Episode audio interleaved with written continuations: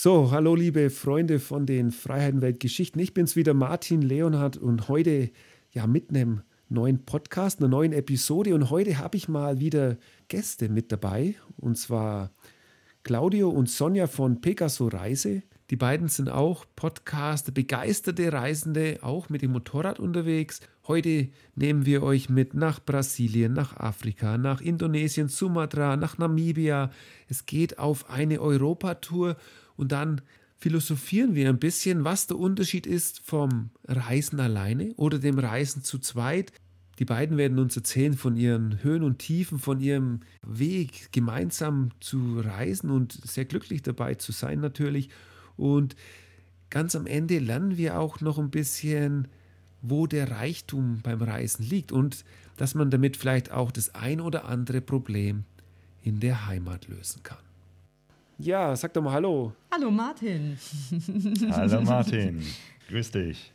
Ja, die beiden, ähm, wer mich so ein bisschen kennt, ähm, wer Motorradfahrer ist, der wird euch wahrscheinlich kennen. Ihr seid ja so eine richtige Instanz mittlerweile, kann man sagen, mit eurem Podcast Pegaso Reise. Also das habe ich immer zumindest so empfunden. Ihr macht es ja schon seit ja. neun Jahren, habe ich gesehen. Genau, nächstes Jahr haben wir Zehnjähriges. Wir haben angefangen zu einer Zeit, als die meisten Leute noch gar nicht wussten, was ist ein Podcast. Da ja. mussten wir immer erklären, das ist so ähnlich wie Radio. ja, mittlerweile ist es ja eher tatsächlich ein bekannteres Medium, aber es ist echt schon ein langer Zeitraum, das stimmt. Mhm. Ja, ihr beiden, das ist übrigens lustig, weil ich habe in zwei Monaten Zehnjähriges und ich dachte eigentlich immer, dass ihr vor mir da wart. Aber da war mhm. ich schon vorher da. Mit Freiheitenwelt. Ich meine Freiheitenwelt. Okay, ja. ich habe ja dann am Anfang von meiner Polarforschung immer geschrieben. Und ihr hattet mich ja dann angeschrieben wegen meiner Motorradtour zum Nordkap, ne? Irgendwie ja. Genau, so. das war das erste Interview, was wir mit dir gemacht haben.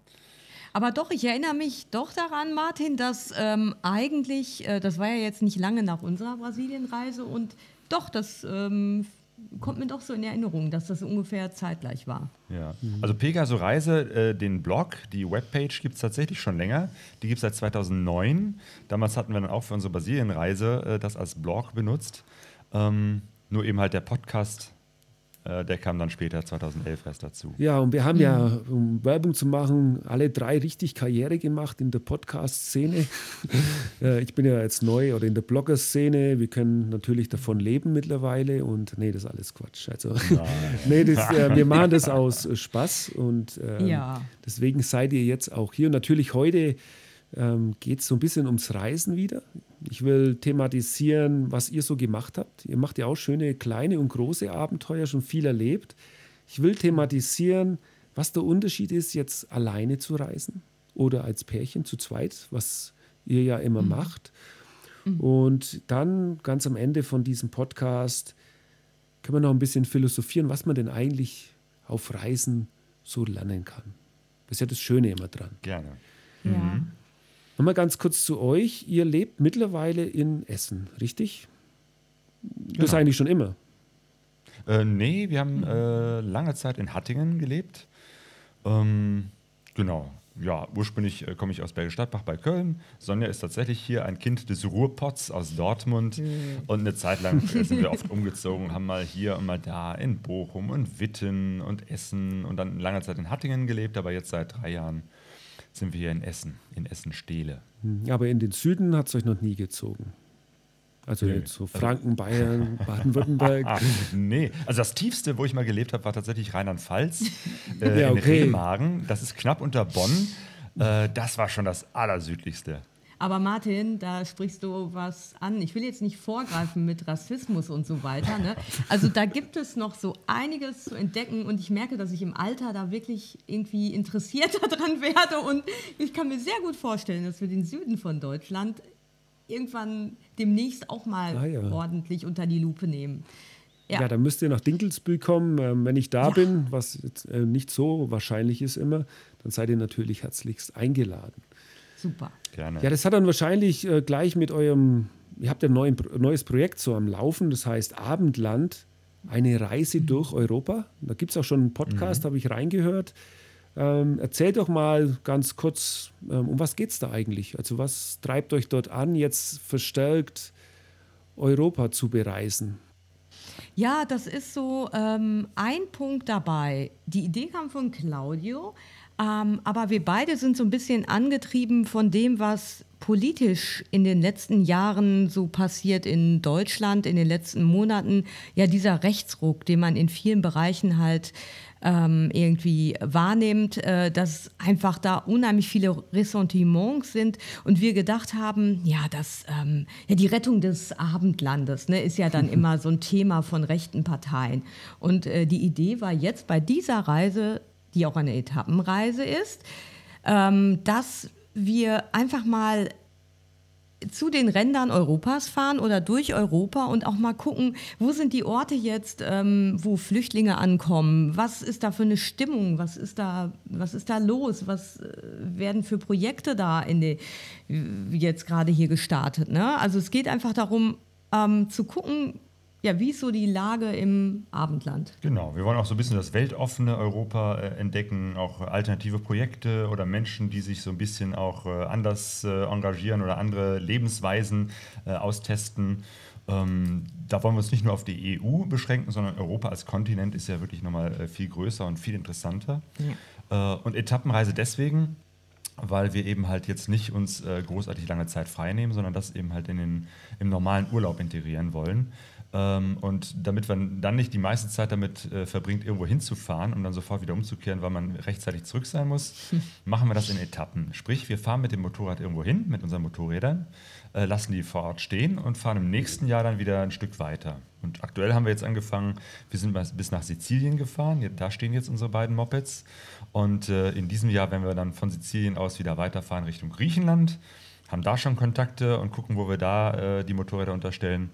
Und im nächsten Jahr vielleicht geht es dann Richtung Türkei oder, weiß ich nicht, Albanien. Ähm, mal schauen. Also es gibt äh, auch nicht so eine feste Route, sondern so ein bisschen lassen wir uns auch davon treiben, was gerade so uns als nächstes für Kontakte oder interessante ähm, Zusammenhänge über die Füße laufen, dass wir dann uns neue Ziele suchen. Hm, sehr schön. Also ich habe jetzt bei diesem Titel Abendland, äh, Sonja, du hattest es ja jetzt mhm. so schön gesagt, um was es dort geht, das hatte ich gar nicht im Kopf. Mhm. Deswegen äh, lass uns da später nochmal drauf eingehen. Das hört sich ja alles sehr interessant an. Ähm, aber jetzt springen wir mal vielleicht ein paar Jahre zurück. Also, weil mhm. mich würde jetzt mal interessieren, Motorradfahrer ist ja ein Thema bei euch auch, Reisen natürlich. Ähm, erzählt doch mal, ihr beide, wie seid ihr überhaupt dazugekommen? Also, ihr seid ja schon sehr lange äh, zusammen, nicht? Also, ihr habt euch, wir kennen uns ja auch persönlich, wir waren ja mhm. vor kurzem miteinander da bei euch in Duisburg beim Lagerfeuer, da macht ihr immer so eine schöne mhm. Veranstaltung. Haben wir ja schon geredet, dass ihr ja wirklich schon zwei Jahrzehnte, bin ich jetzt richtig fast zusammen seid, oder? Ja, stimmt, ne? Irgendwie so ganz genau. Zahlen. Ja, ja, nee, stimmt. Über, über 20 Jahre oh kennen wir uns. Ja, nee, weil das ist ja der, der große Unterschied, ne? Ja. ja. Also, ja, weil ich bin ja immer so alleine unterwegs und ich, da habe ich natürlich meine Freiheit. Mein, ähm, für alle dort draußen, ich weiß schon mhm. auch, was eine Partnerschaft ist. Aber mhm. das Schöne ist ja, dass man sich so mhm. miteinander ein bisschen entwickelt. Und da würde es mich jetzt mal interessieren, wie seid ihr zu diesem Reisen gekommen? Also da gibt es ja noch mehr. Ich habe gesehen, ihr wart schon in Brasilien, in Afrika, Indonesien, Sumatra, Namibia, Ukraine mhm. habe ich auch gelesen, ganz früher. Ähm, habt Safaris gemacht, Kenia, Tansania. Also da war ja richtig was los. Ähm, mhm. Jetzt, das war aber eigentlich alles schon zusammen, was ich jetzt gesagt habe. Gab es da irgendwann ja. praktisch vor der Zeit mal dieser Punkt noch, Erzähl doch einfach ja. mal so eure Geschichte. Äh, ja. Du weißt, der kleine Claudio ja. ist groß geworden und die Sonja ist groß geworden und ihr habt euch im Sandkasten getroffen und dann seid ihr irgendwann praktisch zusammengekommen. Ja, also wir sind eigentlich gar nicht ähm, im Sandkasten zusammengekommen, sondern erst später. Ähm, aber es ist so, dass wir tatsächlich so in den ersten Jahren, also wir haben uns so mit Anfang 20 kennengelernt und ähm, am Anfang haben wir noch ähm, eine Fahrradtour durch Deutschland gemacht, eine Liedermachertour. Da hatte Claudio nämlich noch, äh, also hat Gitarre gespielt und wir haben halt ähm, Straßenmusik gemacht. Also so, wir sind halt quasi mit dem Fahrrad dann durch ähm, Norddeutschland gefahren und haben da so äh, versucht, mit Straßenmusik Geld zu machen, was aber nicht geklappt hat. Wir haben mal eine Mango geschenkt gekriegt. Ich glaube, äh, zwei Mark oder so war dann am Ende ja, das, der Gewinn. Genau. Also das war schon mal so eine erste, in, in Anführungszeichen, Abenteuerreise. Ähm, ähm, und dann sind wir jahrelang eigentlich gar nicht gereist, weil ich zum Beispiel mit Reisen immer verbunden habe, so Pauschalreisen. Ich hatte überhaupt keine Idee davon, wie man noch reisen kann. Ich äh, bin so aufgewachsen in so einer Mittelstandsfamilie und wir sind halt im Urlaub immer nach Österreich gefahren ähm, an einen See und dann ist man, ne, hat man da so ein bisschen, ist man gewandert und abends hat man sich fein gemacht, um dann essen zu gehen. Und das war so meine Vorstellung von Urlaub und da, du, deine auch. Und da hatten wir immer das Gefühl, ach nee, äh, Urlaub, äh, ähm, nee, warum denn so im Hotel? Ist ja langweilig, warum ja, überhaupt eben. Urlaub machen? Ne? Ja, und dann hat Claudio das Buch von Claudia und Klaus gelesen, was so viele inspiriert hat. Genau, das Buch Abgefahren. Ja. Mhm. Ähm, von den Pärchen, die 16 Jahre unterwegs waren äh, in der ganzen Welt. Ähm, das hat tatsächlich äh, nochmal was äh, Besonderes in mir ausgelöst. Mhm. Und das, ja, das ist schon ewig her. Ja, ja ich habe ja, die beiden sogar zweimal besucht. Ähm, ah, die wollen ja nicht, dass man weiß, wo sie wohnen. Ich kann nur sagen, es muss Südamerika sein. Es ist ähm, Südamerika, ja. Ich habe die, die letzten Mal besucht 2014. Das ist schon eine Weile her. Wir hatten früher immer E-Mail-Kontakt. Mhm. Könnt ihr einmal wieder schreiben. Ja, die haben wirklich eine ganze Generation, glaube ich, zum Motorradfahren und Reisen gebracht, die beiden. Das ne? stimmt. Ne? Ja, bei vielen Interviews, die ich äh, geführt habe, haben mir auch viele Leute erzählt, dass sie entweder von Long Way Round, dieser äh, Fernsehserie, und die, die so davor angefangen haben, haben, war auf dieses Buch abgefahren. Äh, Claudia Metz und Klaus Schubert, die haben genau. die sozusagen inspiriert. Und so war das äh, tatsächlich bei uns auch. Ähm, das heißt aber, Reisen, ja? Entschuldigung, also ihr habt praktisch unabhängig nie vorher gereist. Das heißt, ihr habt euch kennengelernt und dann ging es los und dann immer alles, mhm. hey, Sonja, was willst du machen? Oder hey, klar, also immer mit hm. Kompromisse. Ja, muss ja kein negatives hm. Wort sein, aber so ging dir dann drauf los. Was interessiert mich, was interessiert dich? Mal gehen wir genau. dahin, mal dahin. Also so ging es dann los. Richtig, wir haben natürlich schon mal so hier und da mal ein paar Reisen gemacht. Ich weiß, ganz am Anfang, äh, als wir zusammengekommen sind, war eine der ersten Reisen, dass wir einfach mit der Bahn äh, zu einem Festival gefahren sind in äh, Thüringen. Thüringen. irgendwie Anfang der 90er Jahre mit Schlafsack, ohne Zelt und irgendwie, ja, war auch ein bisschen abenteuerlich. Ähm, ja, und dann haben wir, sind wir mal äh, Fahrrad gefahren, so ein bisschen äh, durch Norddeutschland, so Fahrradtouren. Aber es ging auch um alleine reisen jetzt, ne? Ja, stimmt, alleine reisen. Also ich habe äh, hab nochmal mit dem Reisen und mit Brasilien eine besondere äh, Verbindung, weil mein Vater ist Brasilianer, meine Mutter hat auch lange Zeit in Brasilien gelebt. Wir haben Verwandtschaft in Brasilien und so bin ich schon als Kind mit meinen Eltern öfter mal nach Brasilien gefahren, um dort äh, Verwandte äh, zu besuchen.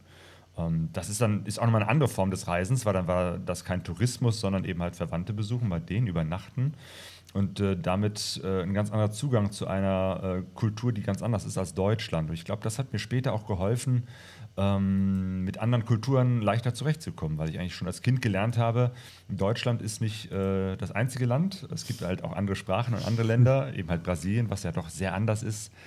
Ähm, und äh, das hat, glaube ich, einiges so an, an Hemmungen abgebaut, äh, sich jetzt auch mal in fremde Kulturen zu stürzen.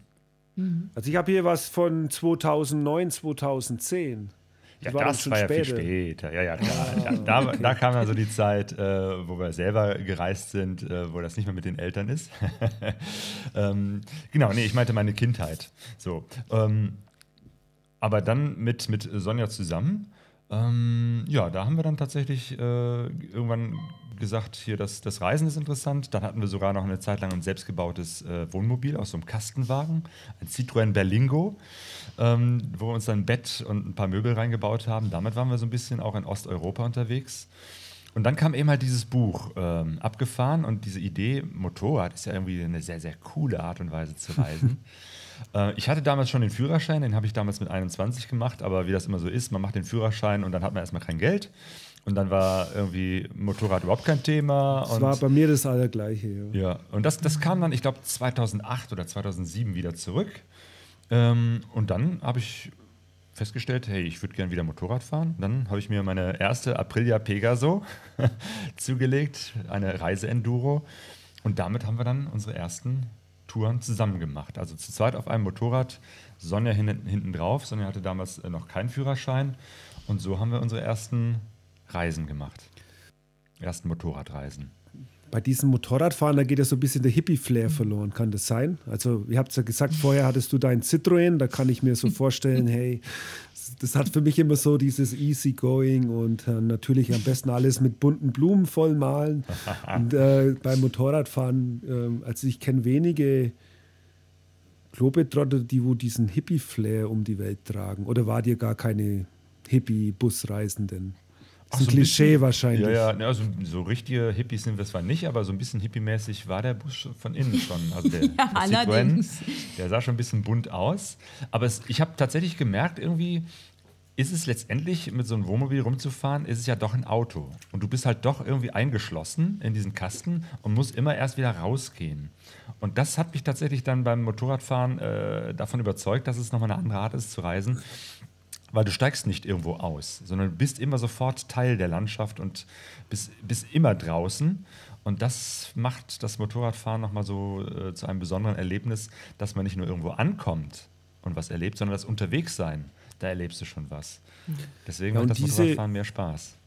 Und diese Begeisterung konntest du sofort auf Sonja übertragen? Dass du sagst, hey, wir fahren jetzt Motorrad, der Citroën kommt weg oder also, weil ich kenne das immer, diese Gespräche wie, ja. Martin, du willst mich mitnehmen auf Reisen. Also ich treffe ja schon auch mal jemanden und dann sehen sie meine, meine Katze, also mein großes Motorrad und dann so, ja, das Motorrad, äh, warum fährst du kein Auto? Also so kenne äh. ich die klassischen Gespräche, wenn sie da mal ja. draufgesessen waren und mal dieses Gefühl kriegen meine, ich kann da noch ein bisschen angeben mit Geschwindigkeit und so. Da seid ihr ja eher beim Entschleunigen mittlerweile, aber da kommen wir auch allerdings. später drauf. Ähm, ja. Spätestens dann, dann also ja. Motorradfahren ähm, ist halt schon was, wo keine Ahnung, da kommen schon Gefühle ja. einfach rüber, weißt, wenn man Eben. da mal so das Fahren Spaß gibt und aber ja, genau, Martin. Also vielleicht antworte ich mal darauf. Also ich bin von meinem Typ, von meinem Wesen eher so ein ängstlicher mm, eigentlich, eigentlich so ein ängstlich, nee, oder ursprünglich mal so ein ängstlicher Mensch. Das wird jetzt Gott sei Dank besser. Ähm, und genau das ist auch der Grund, als äh, Jugendliche oder so, ich bin nie alleine gereist. Ich hatte auch nie so diesen Drang dahin. Ich hatte so eine Zeit nach dem Abi, so mit 19, 20, da hätte ich gerne ein halbes Jahr im Ausland ähm, in Schottland verbracht, weil meine Mutter eine ähm, schottische Brieffreundin hatte, die eine Zeitung dort, also eine lokale Zeitung in Schottland hatte. Und ähm, da hatte ich so die Idee, ein halbes Jahr Schottland, das wäre toll. Aber dann ging das nicht und dann habe ich mich nicht getraut. Also ich war zu der Zeit so mit 20 noch sehr, sehr ängstlich und unsicher und wäre da nie, glaube ich, auf die Idee gekommen, alleine zu reisen. Ähm, und genauso war es beim Motorrad auch so, dass ich erstmal nicht sofort Hallo und hier geschrien habe, als der Claudio sagte, ach übrigens, ich äh, habe ja einen Motorradführerschein. ähm, und am Anfang ähm, war ich schon so ein bisschen skeptisch, aber dann, je mehr wir gefahren sind, hat mir das schon total Spaß gemacht. Und ähm, ähm, ja, und ich habe das auch einfach genossen, hinten drauf zu sitzen und ja, einfach mich, ne, mich einfach auch durch die Gegend fahren, fahren zu lassen. Und es ist natürlich so, kennst du ja. Da kann man so schön träumen, ne? Ja, man kann so schön träumen. Man muss natürlich aufpassen, dass man nicht einschläft. Ähm, und dann, also es war in Brasilien, du kennst das ja in warmen Ländern, ähm, vor allem wenn man nicht selber fährt, dann nickt man dann doch schon mal um die Mittagszeit so ein bisschen ein und ähm, aber ich bin nie ernsthaft vom Motorrad gefallen hinten. Also ja, nie ernsthaft, aber dann doch schon mal, oder wie? Umgekehrt äh, hast du mich ja manchmal, Sonja, äh, ja. ähm, auch noch wach gehalten, hast mir noch unter dem Helm von hinten noch ein Bonbon zugesteckt, irgendwie so. so Traubenzucker. Ja, das hat auch was. Also ja. Ich hatte auch mal eine Freundin und da hatte ich mhm. damals, weil du gerade vorhin gesagt hast, The Long Way mhm. Round, die hatten ja diese unglaublich großen BMW-Motorräder, mhm. diese silbernen. Jo. Und ich hatte mir damals tatsächlich dieses Motorrad gekauft. Unglaubliche, also 280 Kilogramm, total oh. Banane. Aber die Sache ist die, ich hatte äh, Jana dann immer hinten mit drauf Und wir waren eigentlich mehr in Deutschland unterwegs mit dem Motorrad. Und die hat es tatsächlich geschafft, auf der Autobahn immer einzuschlafen. Mhm. Jetzt war dieses Motorrad aber so breit durch die Koffer, links und rechts und hinten noch ein Koffer, die hat dann einfach geschlafen. Ja. Sind wir manchmal zum Beispiel von Hamburg, da habe ich in Hamburg gewohnt, bis nach Illenschwang gefahren, also bei Dinkelsbühl, wer das nicht kennt. Das sind 600 Kilometer und dann bin ich da und dann sagt Jana, oh, sind wir schon da. Also weil sie es gar nicht, sie hat dann da irgendwie zwei Stunden auf dem Motorrad geschlafen. Also ja. Sagen wir es mal so, für einen äh, Sozius oder die Sozia kann das sehr entspannend sein. Und man, glaube ich, kann auch oh, mehr ja. genießen, wie die Welt so an einem vorbeifliegt. Ja. So ungefähr so wie im, im Zug sitzen. Also mir geht es immer so, ja. wenn ich im Zug sitze und aus dem Fenster raus schaue, das finde ich was total Entspannendes. So ja. muss es ja dann für dich gewesen sein damals. Genau. Und auf der Brasilienreise war es auch so, dass ich oft dann von dem, vom Rücksitz aus Fotos gemacht habe oder gefilmt habe. Gut, da hatten wir jetzt auch noch nicht so den Anspruch an, das ist so irre, wenn man so alte Fotos sieht, ne? volle Mittagszeit oder irgendwie der Bildausschnitt oder so. Ne? Aber da hatte ich unheimlich Spaß dran, äh, zu fotografieren von hinten oder, oder auch Audioaufnahmen zu machen. Also ja, abgesehen von der Qualität dann ja, aber ähm, also so, ich, ich habe mich da schon öfters gefragt, Martin, ähm, weil ich ja auch alleinreisende Frauen äh, kenne, warum ich nie diesen äh, Impuls hatte, weil ich weiß, dass man da noch mal eine ganze Menge lernen kann oder auch mit Seiten von sich konfrontiert wird, die noch mal, also was noch mal eine ganz andere Erfahrungsebene jetzt ermöglicht. Ne? Ich habe da, ich weiß auch nicht, vielleicht kommt das ja noch. Äh, Im Moment habe ich nicht das Bedürfnis.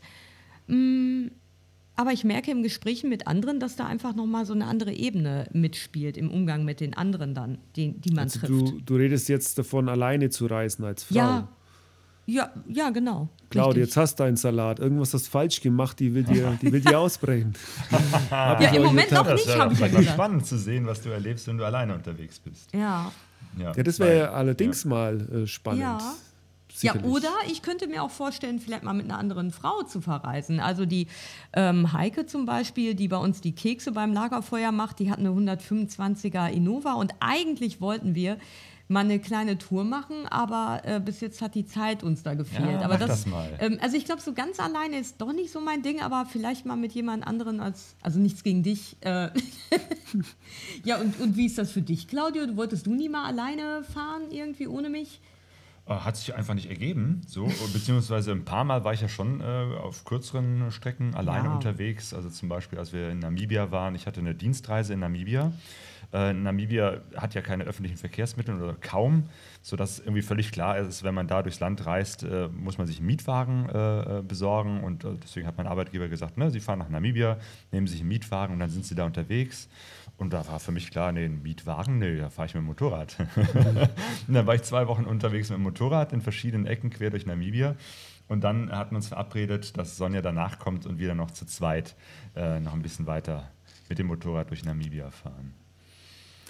Ich habe gerade ein bisschen ein Problem mit eurer Timeline. Also, ja, ja, stimmt. Wir sind gerade quer durch Die erste, äh, erste große Reise mit Motorrad, dann praktisch du bist gefahren, war Brasilien. Genau, das war 2009, 2010. Da hatte ich, äh, beziehungsweise da war ich arbeitslos, Sonja hat sich dann äh, äh gekündigt und dann haben wir gesagt, arbeitslos hey, wir ist immer Spitze Monate. für Weltreise. Ja, ja, das ist perfekt. Im Nachhinein denke ich mir, dumm von mir, dann nur drei Monate zu fahren. Ich hätte noch viel länger, aber egal. Ähm, aber auf jeden Fall, da hatten wir die Zeit, da haben wir dann tatsächlich unser Motorrad, da waren wir ja noch zu zweit auf einem unterwegs, das Motorrad verschifft nach Argentinien und sind dann tatsächlich von äh, Süd, äh, also von Argentinien über Uruguay nach Südbrasilien und dann rauf bis nach Bahia. Ähm, ja, drei Monate lang mit dem Motorrad zu zweit äh, unterwegs gewesen. Das war echt ein, ein riesengroßes Erlebnis. Wahnsinn. Ja. Und auf der Reise, um jetzt mal ein bisschen auf dieses Thema zu kommen, nebenbei, wie es denn ist, zu zweit zu reisen, ähm, auf der Reise hat alles immer harmonisch funktioniert oder gab es mal, sage ich mal, Reibereien? Oder wie ist das überhaupt? Ja. Das Schwierigste ist ja überhaupt ja. bei jeder Reise mal loszufahren. Okay, ah. in dem Fall fiel es dir ja leicht, weil du arbeitslos warst, aber mhm. für Sonja war es vielleicht nicht so leicht. Ähm, bei mir ist es so, wenn ich allein bin, dann muss ich das mit mir selber ausmachen. Mhm. Also ich habe zum Beispiel jetzt gerade wieder den Konflikt, jetzt bin ich in Deutschland, muss halt, oder ich mache das ja auch gerne, meine Vorträge. Ähm, ich lebe ja mittlerweile davon, vom Reisen mhm. ähm, und Abenteuer oder Geschichten erzählen, das ist ja eigentlich mein Thema. Aber ich habe jetzt wieder den Konflikt, Mensch, ab Mai will ich endlich mal wieder raus. Mhm. Ähm, und da ist immer so, jetzt, jetzt mache ich halt gerade extrem viel Arbeit und ich bereite mich darauf vor, aber wohin ich will, das mache ich mit mir selber aus. Mhm. So, wenn ihr jetzt als Pärchen losgeht, nehmen wir mal diese Brasilienreise, weil die ja schon sehr lange war, dann muss man da schon auf den Partner auch achten. Ähm, wie kommt jetzt er damit zurecht? Wie passt zeitlich? Oder also wie geht ihr da drin drauf hin? Sagt ihr, das ist die Timeline und jetzt, mhm. Sonja, jetzt musst du mit oder nicht? Mhm. Oder du kriegst einen Knüppel auf den nee. Oder nee. Wie also, läuft das? Also ich finde, das ist auch gar nicht, eigentlich letztendlich ist das gar nicht so schwierig, da das äh, als Paar auf die Reihe zu kriegen, wenn man nicht jetzt total kompromisslos und äh, da einen riesen Fass aufmacht und ein Beziehungsdrama. Also wenn man so ähm, in einer Beziehung, die halbwegs funktioniert, äh, bereit ist, ähm, eine Sache miteinander zu planen, dann ist das gar nicht so schwierig, Martin. Ich will dich nur ermutigen. ähm, nee, ähm, es, hey, du, ich habe auch meine Erfahrung und ähm, also ich habe da schon frustrierte Sachen erlebt, dass ähm, der eine will nach links, der andere nach rechts, man redet nicht mehr ja. miteinander und also da kann Gut. schon das auch mal, ja. das kann schon ganz extrem werden und ich ja. Da hast du ja recht. Immer, es können auch äh, Beziehungen an Reisen äh, zerbrechen, das stimmt. Da hast du recht, das, das kann sein. Es war aber tatsächlich so, ähm, bei Claudio war das, das war glaube ich im Winter, da war ziemlich kurzfristig äh, klar, dass du die Stelle nicht weiter, äh, also dass die nicht weitergeführt wird für dich oder dass wie auch immer, ist ja auch egal. Und ähm, ich hatte jetzt eine Stelle ähm, in einer Schule, die jetzt aber gar nicht so exorbitant toll war. Mhm. So, ne? Also ich weiß, auf einer Ganztag für Erzieher, für Sozialpädagogen ist nichts, das war keine einmalige Stelle, die ich unbedingt halten musste. Und ähm, von daher ähm, Claudio hat mich gar nicht so richtig gefragt. Also ja. ich weiß nicht, ob ich mich nicht im Nachhinein sogar aufgedrängt habe und er zu höflich ist, das zu sagen, nee, du, ich will lieber alleine ja. fahren. nee, nee, also es war schon so, dass ich gesagt habe. Das hat halt dann einfach perfekt gepasst. Ja, ja genau, genau. Ich habe gesagt, ich, ich will diese Brasilienreise machen. Also ich habe jetzt, ich bin jetzt arbeitslos, ich habe jetzt die, die, die Chance, ich habe schon damals davon geträumt, mal eine größere Reise zu machen.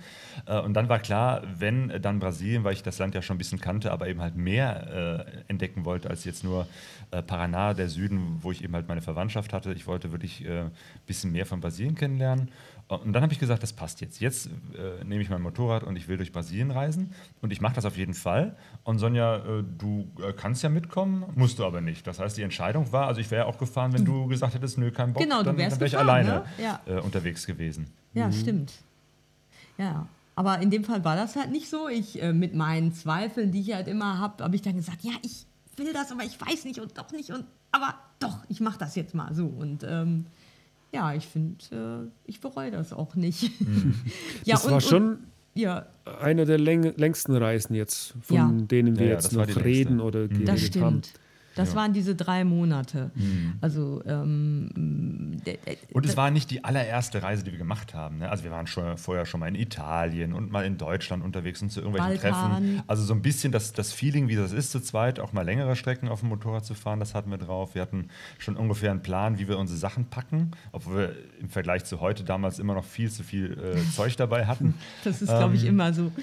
Und wir hatten, haben äh, relativ gut so einen, so einen Rhythmus dann auch reinbekommen, ne? weil man ist ja dann, die, dieser Reiserhythmus, äh, davon erzählt es ja manchmal auch, dieses, man, man äh, muss morgens aufstehen, das Zelt zusammenrödeln, äh, Frühstück machen, äh, losfahren, ähm, Pause machen, zwischendurch irgendwann wissen, okay, in zwei Stunden geht die Sonne unter, wir sollten jetzt schon mal überlegen, wo wir als nächstes anhalten, wo finden wir da was, Campingplatz, Pension, Hotel etc., also diesen Rhythmus, den haben wir dann eigentlich auch ja, das ist reinbekommen. Der Globetrotter-Stress. Genau. Ja. ja, und es ist eigentlich nicht so, wie du jetzt gesagt hast, wie ist das dann so mit Reibung?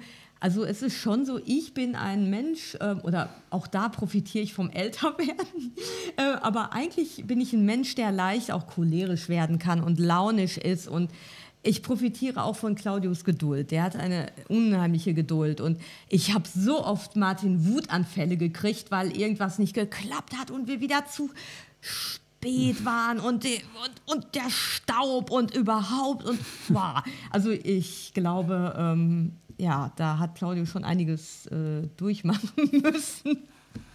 Genau, Konflikte gibt es natürlich Ja, immer, klar. wenn man mit äh, zu zweit oder mehr Personen reist. Das, das bleibt nicht Ja. aus. Die Frage ist Ja. nur, wie geht man damit um? Ist das jetzt immer gleich das Ende der Reise ähm, oder, oder kriegt man das auch irgendwie wieder äh, Mhm. gebacken? Und das ist eben halt das Schöne, dass, dass wir irgendwie so eine Art haben, miteinander umzugehen, dass das jetzt nicht so das Riesendrama ist. In dem Und- Moment schon, äh, klar gab es Punkte, wo ich gesagt habe, jetzt reicht's. Wir nehmen den nächsten Flieger und lassen das Motorrad hier und alles ist vorbei. Aber das äh, dauert nicht lange und dann, dann kriegen wir uns auch wieder ein. Und das Tolle ist ja, wir hatten noch keinen Funk, Helmfunk. Dann hat er gar nicht so mitgekriegt, wie ich die ganze Zeit gebrüllt habe auf dem Sozius. Also hat auch Vorteile. Also da muss ich mal ganz kurz für alle Nicht-Motorradfahrer Oh ja. einsteigen. Wir sind ja mittlerweile in der digitalisierten Welt und es ist tatsächlich so, dass man sich so einen Funk an Helm bauen kann und da kann man sogar über Kilometer mit seinem, ja, mit seinem Kumpel, mit seiner Freundin äh, sprechen. Das geht über Bluetooth, also auch bei uns ähm, in der Motorradszene geht die Entwicklung immer voran. Ja, ist ja wirklich so, weil ihr seht es jetzt einfach so, mir ist das klar, aber ich bin, bin mir ziemlich Ja, sicher, ja. manche Hast denken sich, hä? Ja. Wie, wie soll das funktionieren? Also nein, Leute, sowas gibt's. Eine Also, Frage hm? jetzt. Würdet ihr sagen, dass ihr euch nach Brasilien besser gekannt hattet als zuvor? Oder besser kennengelernt habt durch diese Zeit auf Reisen? Oder dass ihr euch das noch näher, oder dass man Hm. seinem Partner vielleicht eine neue Seite entdeckt hat, wo man vorher noch gar nicht gesehen hatte? Immerhin äh, hat es diese Reise uns so weit zusammengebracht, dass wir danach geheiratet haben. Also, ne, das, ist, das ist so eine Geschichte, dass wir ähm, auf der Brasilienreise sogar kurz vorher schon die Idee hatten, eigentlich können wir jetzt auch mal heiraten, wir sind schon so lange zusammen. Moment, das war deine Idee, ne? Ja. Er wollte vor der, vor der Reise mich unbedingt noch schnell heiraten. Da habe ich aber gesagt, so, "Hm, nee, ich weiß noch nicht. Und, und, und dann irgendwie äh, kurz vor Ende, ne, als wir da irgendwie in, äh, in dem Bundesstaat Minas Gerais waren ne, und äh, da so ein paar Tage in so einem chilligen Ort verbracht haben, haben wir mal gelegt, oh ja, wir sind ja bald zu Hause, wir können ja jetzt auch, wenn wir das so lange miteinander ausgehalten haben, könnten wir jetzt auch ähm, heiraten. Und damit haben wir wirklich meine Eltern dann äh, geschockt und seine Eltern, ähm, weil die erste Nachricht, als wir da waren, war nämlich, und übrigens, wir heiraten. Und zu dem Ja, Zeitpunkt aber waren wir warum dann waren schon, sie denn geschockt? Ich meine, die waren ja gewöhnt, dass ihr zusammen seid. Genau, wir waren zu dem Zeitpunkt schon seit 14 Jahren zusammen. Achso, deswegen, Und- so nach dem Motto, das oh, jetzt nicht mehr passiert es doch geglaubt, noch. weil die natürlich schon lange Zeit immer gesagt haben, wann heiratet ihr denn mal? Wollt ihr nicht mal heiraten? Wie wär's denn mal? Und wir so, nö. Also von daher, zu dem Zeitpunkt haben die dann gesagt, das meint ihr doch nicht ernst, das kann doch nicht sein, ihr macht Scherze oder so. Aber das, Ja. das war dann ernst gemeint. Aber äh, zurück zu deiner Frage. Ähm, ja, das ist, also, man lebt ja kaum intensiver zusammen als auf Reisen, wenn man tatsächlich 24 Stunden die ganze Zeit äh, äh, miteinander aufeinander hockt und dann auch noch äh, auf dem Motorrad hintereinander. Ähm, das ist schon sehr intensiv. Das ist auch sehr stressig, klar, man kann sich nicht so leicht aus dem Weg gehen. Ähm, und unterm Strich, ja, würde ich schon sagen, wir kennen uns seitdem noch besser. So. Lass uns mal auf das Thema gehen. Da muss ich jetzt mal ein Buch kurz zitieren. Kennt ihr einen Thomas Trossmann? Das ist schon ewig her. Ja, das, das war auch mal so eine Koryphäe der, der Motorradreisen. Ne? Genau, und der hat 90er Jahren. 2001 gab es da das so. Buch, das habe ich Ja. hier eben bei mir. Ähm, Motorradreisen zwischen Urlaub und Expedition heißt das Buch. Also das ist ja, ähm, da geht es mehr so ums Wüstenfahren, wie man eine Reise vorbereitet. Der, ich habe, also er macht aktuell nichts mehr, ich habe gerade vorhin geguckt, aber in diesem Buch, da geht es eben auch drum um dieses Thema, alleine reisen oder zu zweit reisen. Und ich kann mich erinnern, dieses Buch, das hatte ich auch, ja, vor 15 Jahren oder so ist mir das in die Hand gefallen. Und da steht dann immer drin, weil ich damals, ich hatte ja immer diese Sache, ich will mal eine große Reise machen. Und dann war natürlich schon so, Mensch, ähm, okay, vielleicht mit einem Partner, mit einem Freund zusammen, ist es leichter oder mache ich es alleine?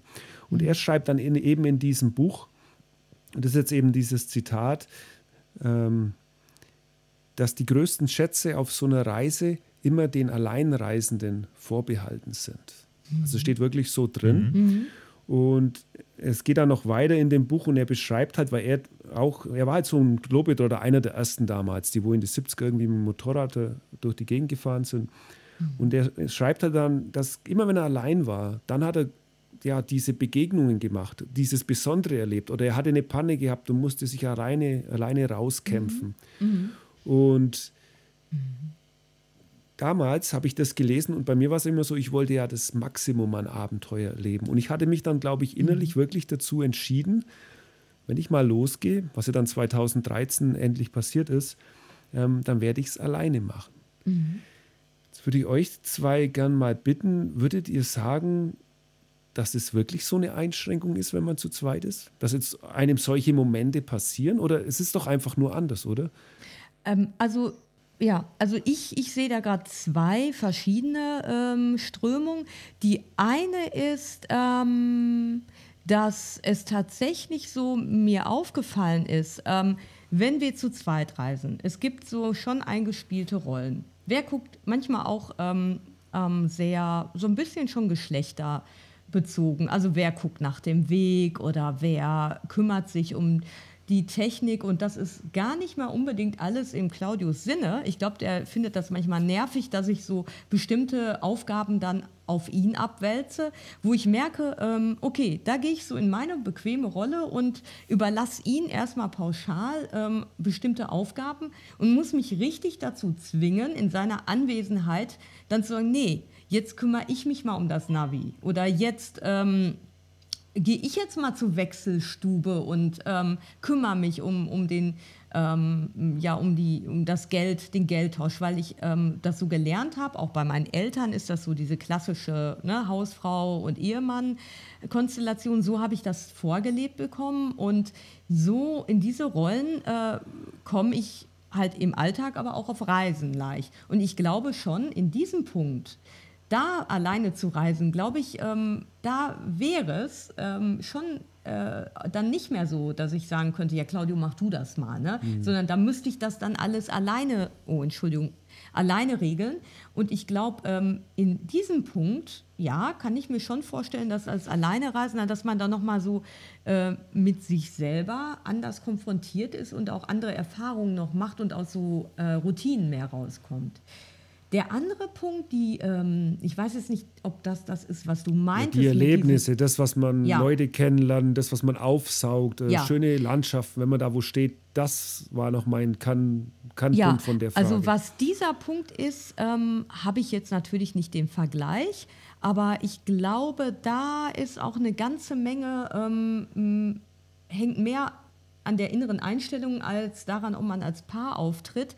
Weil also wir hatten, also die, die, die Erlebnisse, ähm, von denen ich am meisten zehre, sind immer diese Begegnungen, wo wir ähm, in Sumatra auf dem Weg waren zu einer Stadt, die aber nicht erreicht haben und dann eingeladen wurden, bei einer Familie zu übernachten, die uns gar nicht kannte oder auch in Brasilien einfach aufgenommen worden zu sein.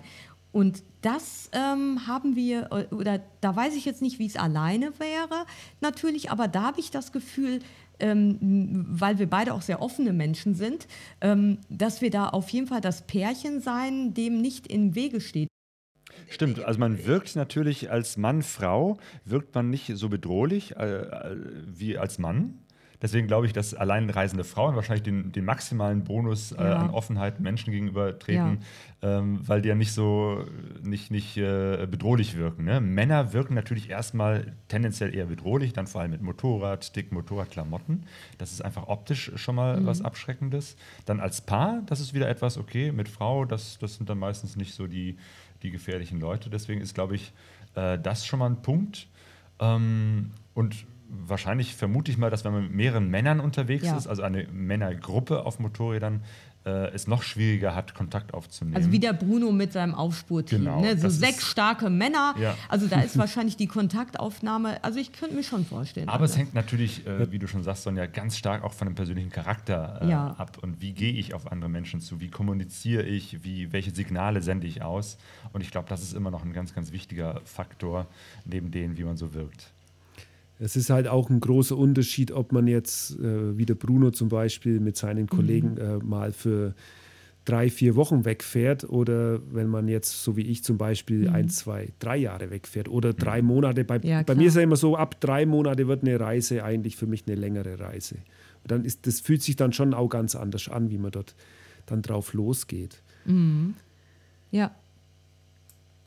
Naja, und ich glaube, wahrscheinlich kann man es auch gar nicht so richtig theoretisieren. Man müsste tatsächlich mal Ja. eine Reise alleine machen, dann dieselbe Reise nochmal zu zweit und dann nochmal dieselbe Reise mit einer Gruppe, um tatsächlich wissenschaftlich korrekt sagen zu können. Weil oft höre ich diese, äh, diese Geschichten von Leuten eben halt, wer nur alleine reist, äh, kennt halt nur diesen Teil. Also wir kennen halt das nur zu zweit zu reisen. Äh, die, die Reisen, die ich alleine gemacht habe, das ist halt ganz wenig und dann eben halt nicht wirklich eine weite Reise.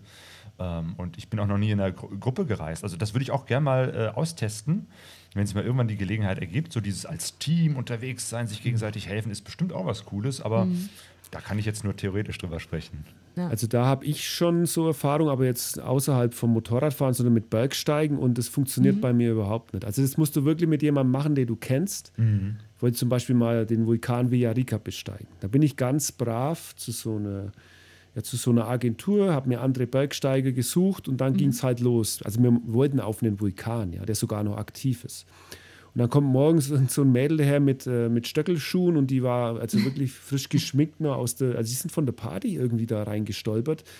Und dann haben wir gedacht, Mensch, mit denen soll ich jetzt auf einen äh, 2800 Meter hohen oder glaube fast 3000 sogar äh, hohen Vulkan hoch? Das ist natürlich auch völlig falscher Ansatz gewesen, das zu machen. Im Endeffekt war es so, wir waren kurz vorm Gipfel und die, ja, die sind alle ausgefallen und dann hieß es, ich muss jetzt runter, weil sonst hätte ich keinen Guide mehr gehabt. Ja. Und am Ende vom Lied habe ich mir am nächsten Tag die Ausrüstung gekauft, bin nachts um zwei selber auf dem Berg. Nachts um zwei für euch Hochdeutschen. Wir haben dich schon verstanden. Ja. ja, klar, das stimmt. Die maximale Unabhängigkeit hast du tatsächlich, wenn Ja. du alleine bist. Äh, das, ist stimmt. gar keine Frage. Ähm, was natürlich ein Punkt ist, Sicherheit. Äh, wenn mal gerade beim Motorradfahren, äh, aber auch insgesamt bei Reisen, wenn mal irgendetwas schief geht, dann ist es natürlich immer besser, mit mehreren zu sein, dass man, äh, wenn einer irgendwie am Boden liegt, der andere helfen kann oder Hilfe holen kann oder so. Aber Lass ja, uns mal mehr äh, nicht auf Ja. dieses Technische und dieses, ja, wie man eine Reise organisiert, dass es dann sicherer ist und so, das Mhm. ist irgendwie alles selbstverständlich. Ich würde es gern mal äh, eher auf eine emotionale Ebene Mhm. bringen, unser Gespräch. Und zwar, bei mir ist es ja immer so, ich war jetzt wirklich schon viel allein unterwegs, auch schon vor Südamerika. Ich habe ja in der Polarforschung gearbeitet, dann zuvor hatte ich mal Südamerika durchwandert in sieben Monate. Ich war für Monate in Neuseeland, ich habe in Afrika gewohnt und ich sage ja immer, ich liebe ja die Freiheit. Also ich meine, der Blog heißt Freiheitenwelt, der Blog heißt so, mein Buch heißt so. Und ich bin da einmal auf ein Zitat gekommen, das heißt, wer die Freiheit liebt, darf die Einsamkeit nicht scheuen. Jetzt ist es bei mir wirklich so, muss ich sagen, also ich glaube, ich habe mich mit dem Thema Einsamkeit sehr beschäftigt. Und da geht es jetzt nicht um die Einsamkeit, jetzt irgendwie allein in die Wüste zu fahren, allein Berg zu besteigen. Da, da ist es natürlich auch intensiv, aber es geht ja darum, wie distanziert man sich als Mensch über die Zeit vielleicht von allem, was einem so umgibt. Also mit sowas fühle ich mich als Alleinreisender konfrontiert. Und dann ist es auch oft so, ähm, ja, man ist dann schon auch mal traurig auf Reise. Dann ist es aber wieder so, wenn ich jemanden kennenlerne oder wenn sich was ergibt, äh, es kann ja das äh, Kleines sein. Zum Beispiel in meinem Vortrag trinke ich mal mit einem Bier, ein Bier mit so einer Frau, so einer Straßenverkäuferin in Peru. Da war ich niedergeschlagen, dann kommt die her, hey, trink doch mal ein Bier mit mir. Und die, hatten, die stand dann da in ihrem, äh, ja, in ihren traditionellen Kleidern da. Und dann bin ich aber in dem Moment wieder glücklich, verstehst du? Oder ich lerne dann jemand anders kennen und und ich glaube, diese Amplituden, diese Ausschläge, die sind bei einem Alleinreisenden schon nochmal anders. Also, weil ich kann mir das einfach nicht vorstellen, dass man als Paar, wenn einer jetzt zum Beispiel in so eine, also ich will es jetzt nicht Depression nennen, aber wenn einer in solche mentale Tief hat. Gefühl Tiefen kommt, ja, dann entweder, also wenn man zusammen reinstürzt, dann ist ja wahrscheinlich alles vorbei. Das können Sie eher jetzt dann berichten, aber ich denke mal, man gleicht sich doch aus. Und das ist ja dann natürlich auch wieder das Schöne. Und da ist ein essentieller Unterschied gegeben von einer Reise allein oder einer Reise zu zweit oder in einer Gruppe. Ja. Was sagt ihr Das denn dazu? kann, das kann durchaus so sein, ähm, weil das ist tatsächlich so, dass wir uns gegenseitig eben halt manchmal raufziehen, wenn es uns schlecht geht. Und da ist es zum Glück meistens so, dass wir uns das äh, äh, nicht beiden gleichzeitig schlecht geht, sondern eben halt, dass einer von uns beiden mal ein Tief hat, äh, sei es äh, tatsächlich, äh, dass man mal irgendwie einen schlechten Tag hat oder, oder jemand krank ist von uns beiden. Das ist wirklich das Gute, da können wir uns gegenseitig hochziehen äh, oder eben uns bestärken, Mut zusprechen. Ähm, dadurch könnte es sein, dass, dass uns da auch einige emotionale Höhen oder Tiefen an der Stelle fehlen. Mhm.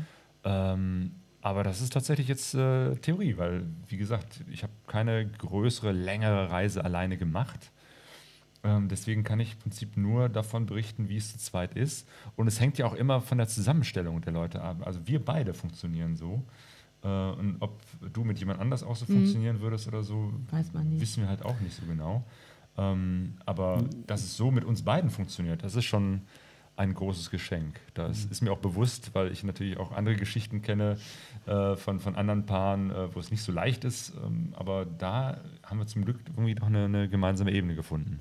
Genau so in, was ich gerade gesagt habe, so in puncto ähm, Entwicklung der eigenen Persönlichkeit und in Verhaltensmuster bleiben, ähm, wo man vielleicht mal gucken könnte, dass es gut wäre, da einen anderen Weg zu gehen, Verantwortung zu übernehmen, die man sonst auf den anderen schiebt.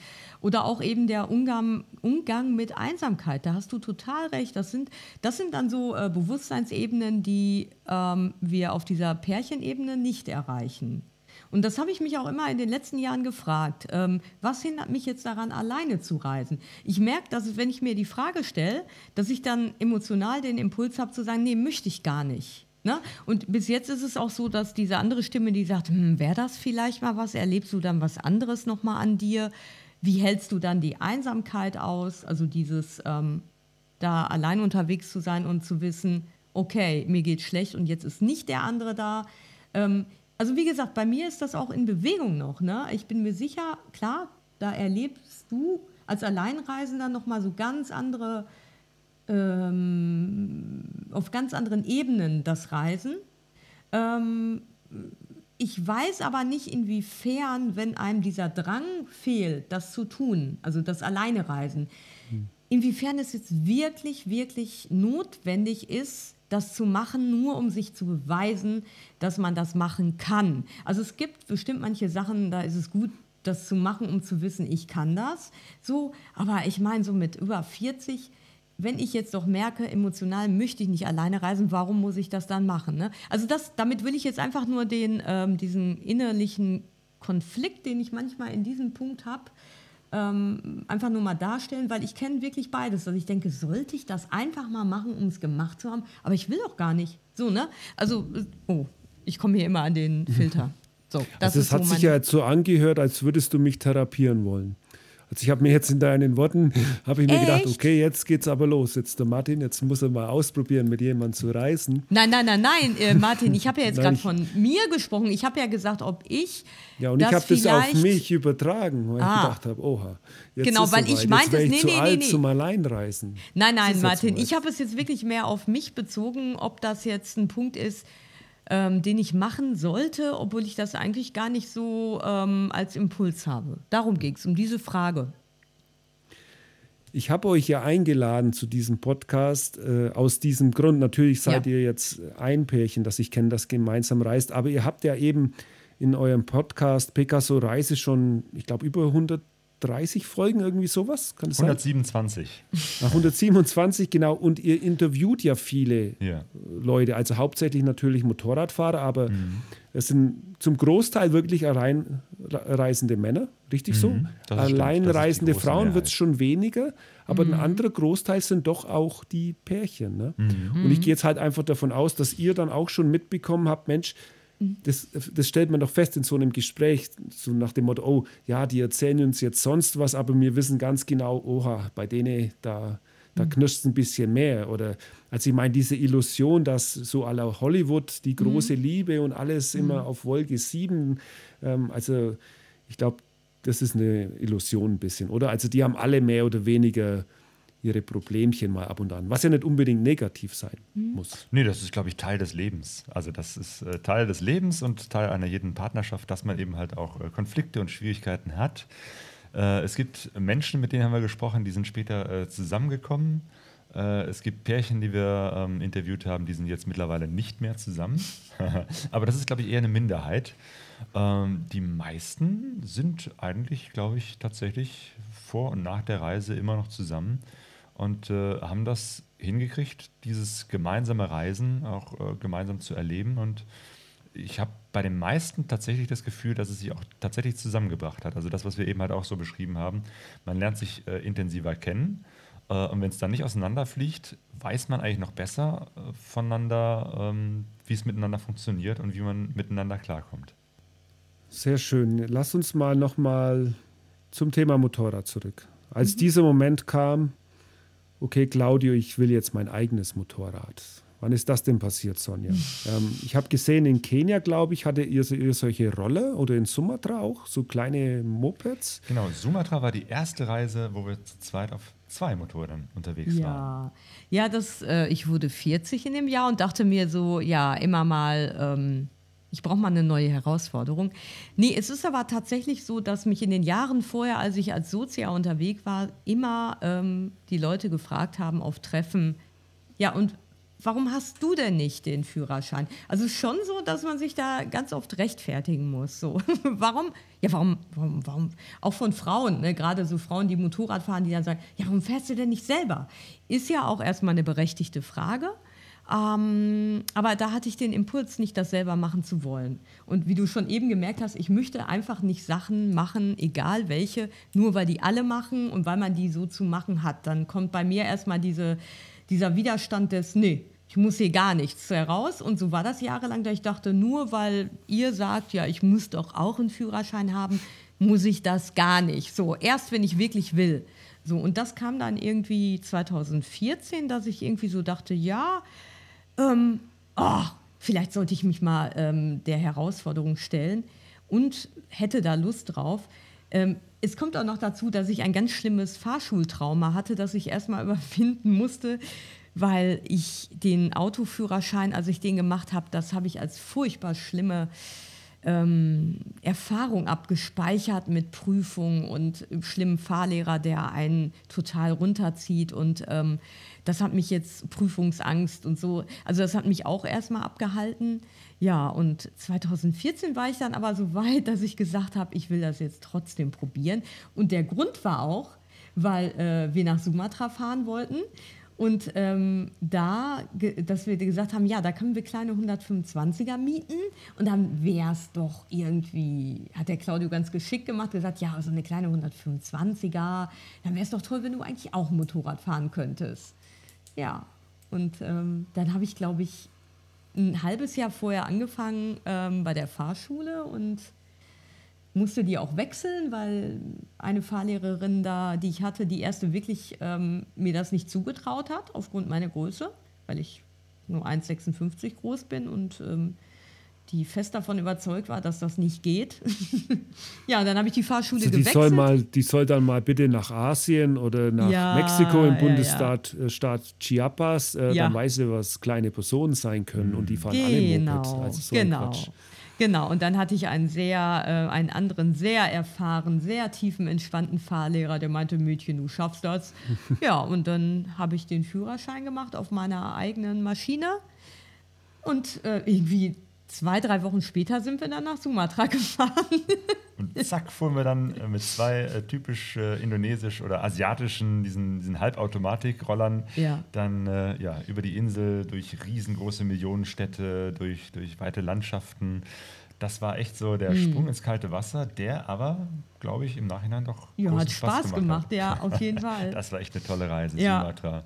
Ja, und seitdem ist es tatsächlich so, wir sind ähm, in Namibia 2015 oder 16, mhm, bin ich noch einmal in den Genuss gekommen, ähm, als Sozia zu fahren, weil ähm, es in Namibia überhaupt keine Möglichkeit gab, also ich habe einen 125er Führerschein, no chance, eine kleine Maschine für mich zu mieten. So, und das heißt, dann bin ich hinten drauf gefahren wieder nach ein paar Jahren. Und das war die Hölle, Martin, weil wenn du selber Motorrad fahren kannst, ja, Vorher war das ja alles easy. Ne? Ich war Sozia, ich habe das so genossen, dass der Claudio mich so durch die Gegend schaukelt. Und dann auf einmal bin ich selber gefahren und man hat ja immer dieses Gefühl, ah, ich würde jetzt bremsen und jetzt würde ich Gas geben. Und das war super unentspannt auf einmal für mich hinten drauf zu sitzen und bei Claudia, äh, Claudio als Sozia hinten drauf zu fahren. Ja. Seitdem bist du also immer mit deinem eigenen Moped unterwegs. Genau, versaut für die Sozia-Position durch den eigenen Führerschein. Ja, mittlerweile sind ja ein paar Jahre vergangen wieder. Jetzt sind wir ja in 2020 und mhm. jetzt komme ich zurück auf eure Abendland-Geschichte. Und da schreibt die liebe Sonja auf eurer Homepage, ihr seid jetzt bei einem, Zitat, entschleunigten Reisen mit Stil. Das heißt, es hat sich einiges geändert. Ähm, Claudio, sein Motorrad ist kleiner geworden, du bist mhm. äh, gleich geblieben. Ja. Und jetzt habt ihr eben dieses Projekt, das euch im ersten Schritt mhm. nach Frankreich geführt hat, über die Schweiz nach Italien, richtig, bis mhm. runter nach Sizilien. Und da habt ihr natürlich einiges erlebt. Also erzähl doch mal jetzt erstmal, was ist mit den Motorrädern passiert? Warum sind die jetzt kleiner? Also, wie ja, soll es denn dann weitergehen? Oder mhm. was ist da alles so ein bisschen passiert? Äh, was hat euch bewegt auf dieser Reise? Mhm. Ja, also als wir uns entschieden haben, wir werden, wollen mal wieder eine etwas größere Reise machen, aber eben halt immer im Rahmen des Urlaubs, also als Etappenreise, immer ein Stück mit dem Motorrad zu fahren und dann im nächsten Jahr weiter. Ähm, haben wir uns ja überlegt, mit was für Motorrädern wollen wir das denn machen, dass wir so wirklich auch über einen längeren Zeitraum unterwegs sind. Ähm, und da war es natürlich naheliegend zu sagen, das sollten äh, Motorräder sein, die nicht zu unterschiedlich sind. ähm, und da Sonja eben halt ein absoluter Fan der Yamaha SR 125 ist, das Motorrad, mit dem du damals auch deinen Führerschein gemacht hast, ähm, habe ich überlegt, welches Motorrad ist denn so ähnlich? Ich kann leider, ich meine, ich kann natürlich auch eine, eine, eine 125er fahren, aber gerade dieses Modell ist wirklich sehr, sehr tief, sehr, sehr klein. Da sitze ich Es sieht sehr witzig aus, auf Martin. Aus. aber es gibt ja noch die Yamaha SR 400. Das ist halt äh, mit einem 400 Kubik Motor und da ist auch der Sitz etwas höher da fühle ich mich dann schon ein bisschen besser und ein bisschen wohler. Und ähm, so habe ich mir eben halt ein SR 400 zugelegt, sondern sich eine weitere SR 125, also zwei Motorräder, die wirklich nur für diese Reise äh, haben uns die angeschafft, haben die dann auch äh, umgestaltet, so lackiert, dass sie sich auch ähnlich äh, sehen aussehen. Das ist, macht dann auf Fotos auch nochmal. Das ist Claudio aus. immer sehr wichtig. Ich bin der Ästhet bei uns. Ja, absolut. Also, um, da muss ich sagen, da machen die beiden Mopeds schon was her. Also ja, für alle ne? Zuhörer, die mich kennen und die Katze kennen, Katze ist mhm. ja so sehr modern und äh, mhm. ja, man sieht da groß, kraftvoll. Mhm. Und bei euren Mopeds ist halt so, also ich nenne das jetzt Mopeds, nicht beleidigt sein, ja. Claudio. Nein, nein, sag ich ja selber. Halt vorne so ein rundes Licht, äh, das ist irgendwie ja. so, ähm, ja. ja. so ein bisschen shoppermäßig sind die auch, ne? So ein bisschen, der Tank ist so länglich ja. gezogen ja, halt sehr, und es hat schon eher was, was genau. Klassisches, genauso. Ja, eigentlich so Co SR Coffee Racer könnte man fast schon sagen, aber ihr genau. habt es natürlich so gemacht, damit man damit mhm. auch um die Welt fahren kann. Also es ist ganz optisch, mhm. es drückt schon aus, okay, die beiden die sind entspannt unterwegs. Und das ist ja auch genau. das Ziel. Ne? Und das ja. ist eben halt unser Ding. Ne? Wir, wir sind nicht sehr schnell. Das, das waren wir noch nie, auch nicht, als wir zu zweit auf einem Motorrad unterwegs waren. Ähm, und wir, wir genießen es halt eher langsam unterwegs zu sein, viele Pausen zu machen, eher wirklich die Landschaft zu genießen, äh, Zeiträume zu haben, um Menschen kennenzulernen, um, um, Umgebungen kennenzulernen. Also von daher war das äh, eh keine Option für uns, möglichst was Schnelles, Großes zu haben.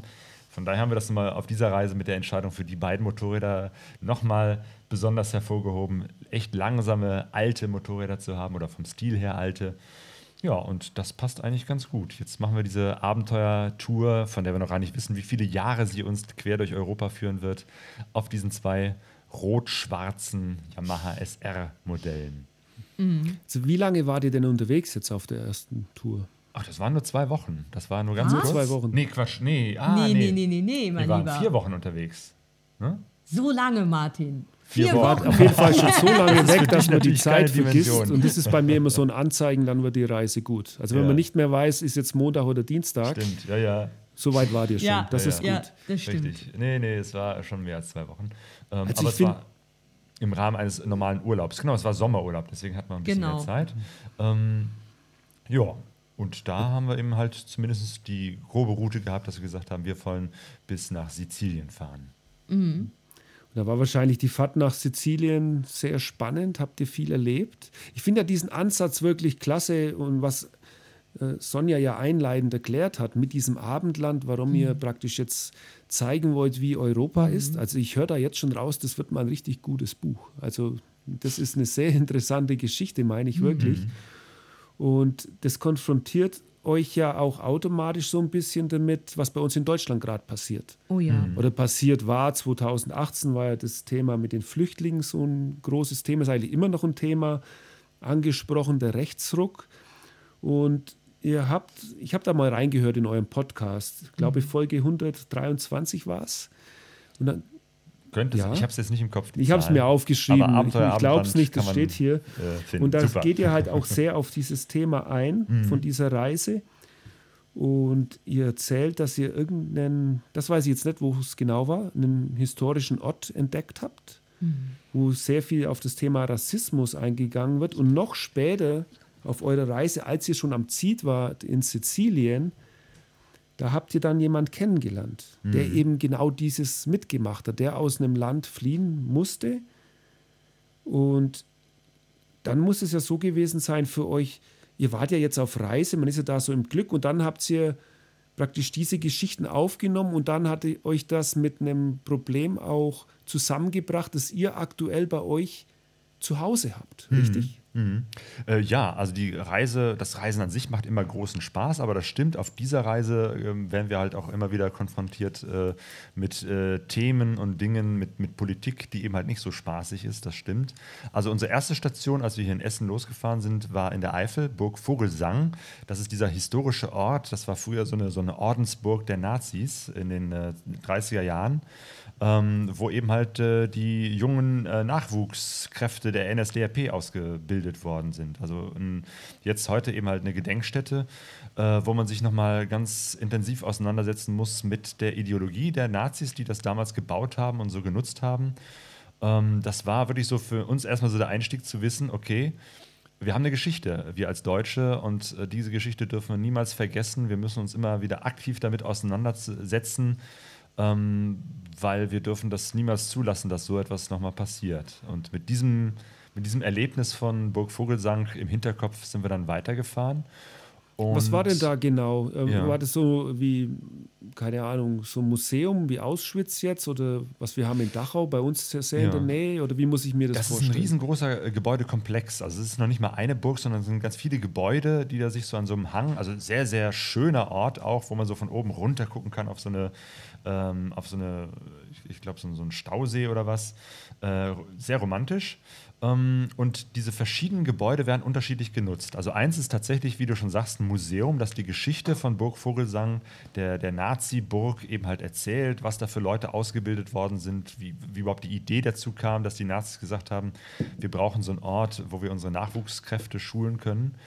Ähm, aber da sind eben halt noch ganz viele andere Gebäude. Da sind zum Beispiel jetzt auch ähm, ganz normal irgendwie die irgendwelche Naturjugend, die da irgendwie Naturerforschung äh, da vor Ort machen. Dann gibt es da irgendwie das Rote Kreuz, hat da auch eine Station, wo die sich äh, treffen und Lehrgänge machen bis dahin das Eintal eben halt jetzt auch als äh, Flüchtlingslager genutzt wird, wo Flüchtlinge eben halt unterkommen und wo die das ähm, von der Burg her, also es gibt natürlich eine Stiftung, die das verwaltet, auch ganz bewusst sagen, ja, und jetzt sind Flüchtlinge hier Menschen, denen wir helfen, um auch zu zeigen, ähm, wir sind jetzt ganz anders drauf und äh, das ist auch ein, äh, ein, Zeichen der Weltoffenheit, dass wir Menschen hier aufnehmen, die aus anderen Ländern als Flüchtlinge kommen, mhm. ähm, hier vor Ort in dieser Burg, die auch aufzunehmen.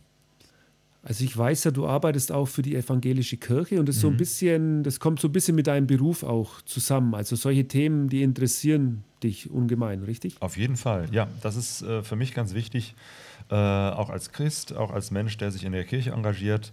Ähm, ja, ich finde es eben halt wichtig, dass man anderen Menschen hilft. Das ist einfach, einfach Teil meines Lebens und meiner festen Überzeugung.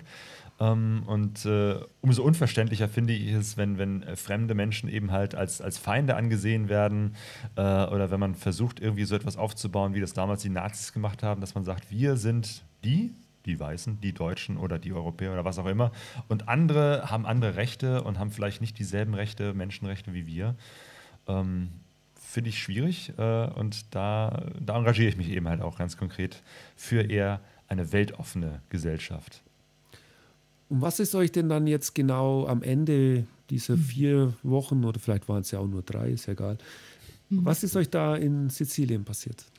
Da haben wir Malik kennengelernt. Also Malik ist ein Flüchtling, der äh, eben halt, ich weiß gar nicht, irgendwo aus jetzt weiß ich gar nicht mehr welchem Land, äh, einem ich afrikanischen Land, äh, eine ziemlich mehr. weite Reise hatte, erstmal quer durch Afrika, ähm, um dann von Libyen aus mit einem ähm, kleinen Boot eben halt auch so ein, so, ein, so ein, Himmelfahrtskommando übers Mittelmeer versucht hat zu kommen. Und zum Glück wurde auch er äh, und sein Boot eben halt von Leuten äh, gefunden, die, die sie dann an die äh, Küste, an die italienische Küste gebracht haben. Und jetzt lebt er in Palermo. Äh, in Palermo überhaupt auf Sizilien kommen ja sehr viele Flüchtlinge an, äh, die von Afrika rüberkommen. Und so ist er einer von vielen, die da jetzt leben und erstmal versucht, irgendwie klarzukommen, zurechtzukommen.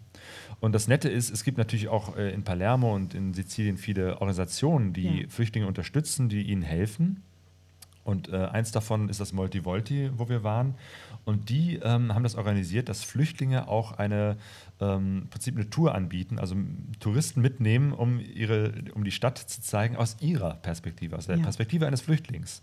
Und das war die Gelegenheit, so haben wir Malik kennengelernt, dass wir gesagt haben, zeig uns mal Palermo aus deiner Perspektive. Und er hat uns eben halt seine Geschichte erzählt, hat uns durchgeführt, hat uns mitgenommen und gezeigt, wo sind denn die Flüchtlinge, wo kommen sie an oder wo, wo gibt es Hilfepunkte, wo gibt es Organisationen, die sie unterstützen. Ähm, das war natürlich eine ganz spannende Perspektive, die wir sonst als weiße Europäer so nie kennenlernen würden. Ja.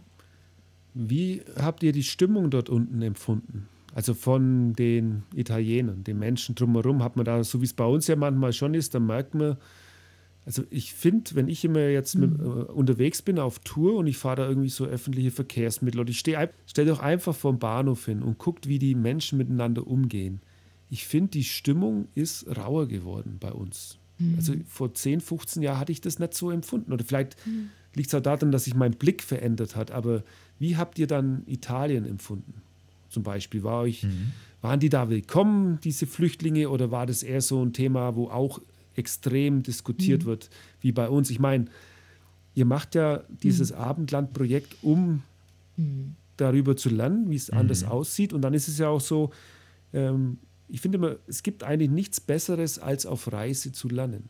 Und ja. das wäre ja jetzt auch so ein auf Punkt. Ja. Wie, wie, war das? Genau. Also wir haben natürlich jetzt nur einen Ausschnitt davon mitbekommen.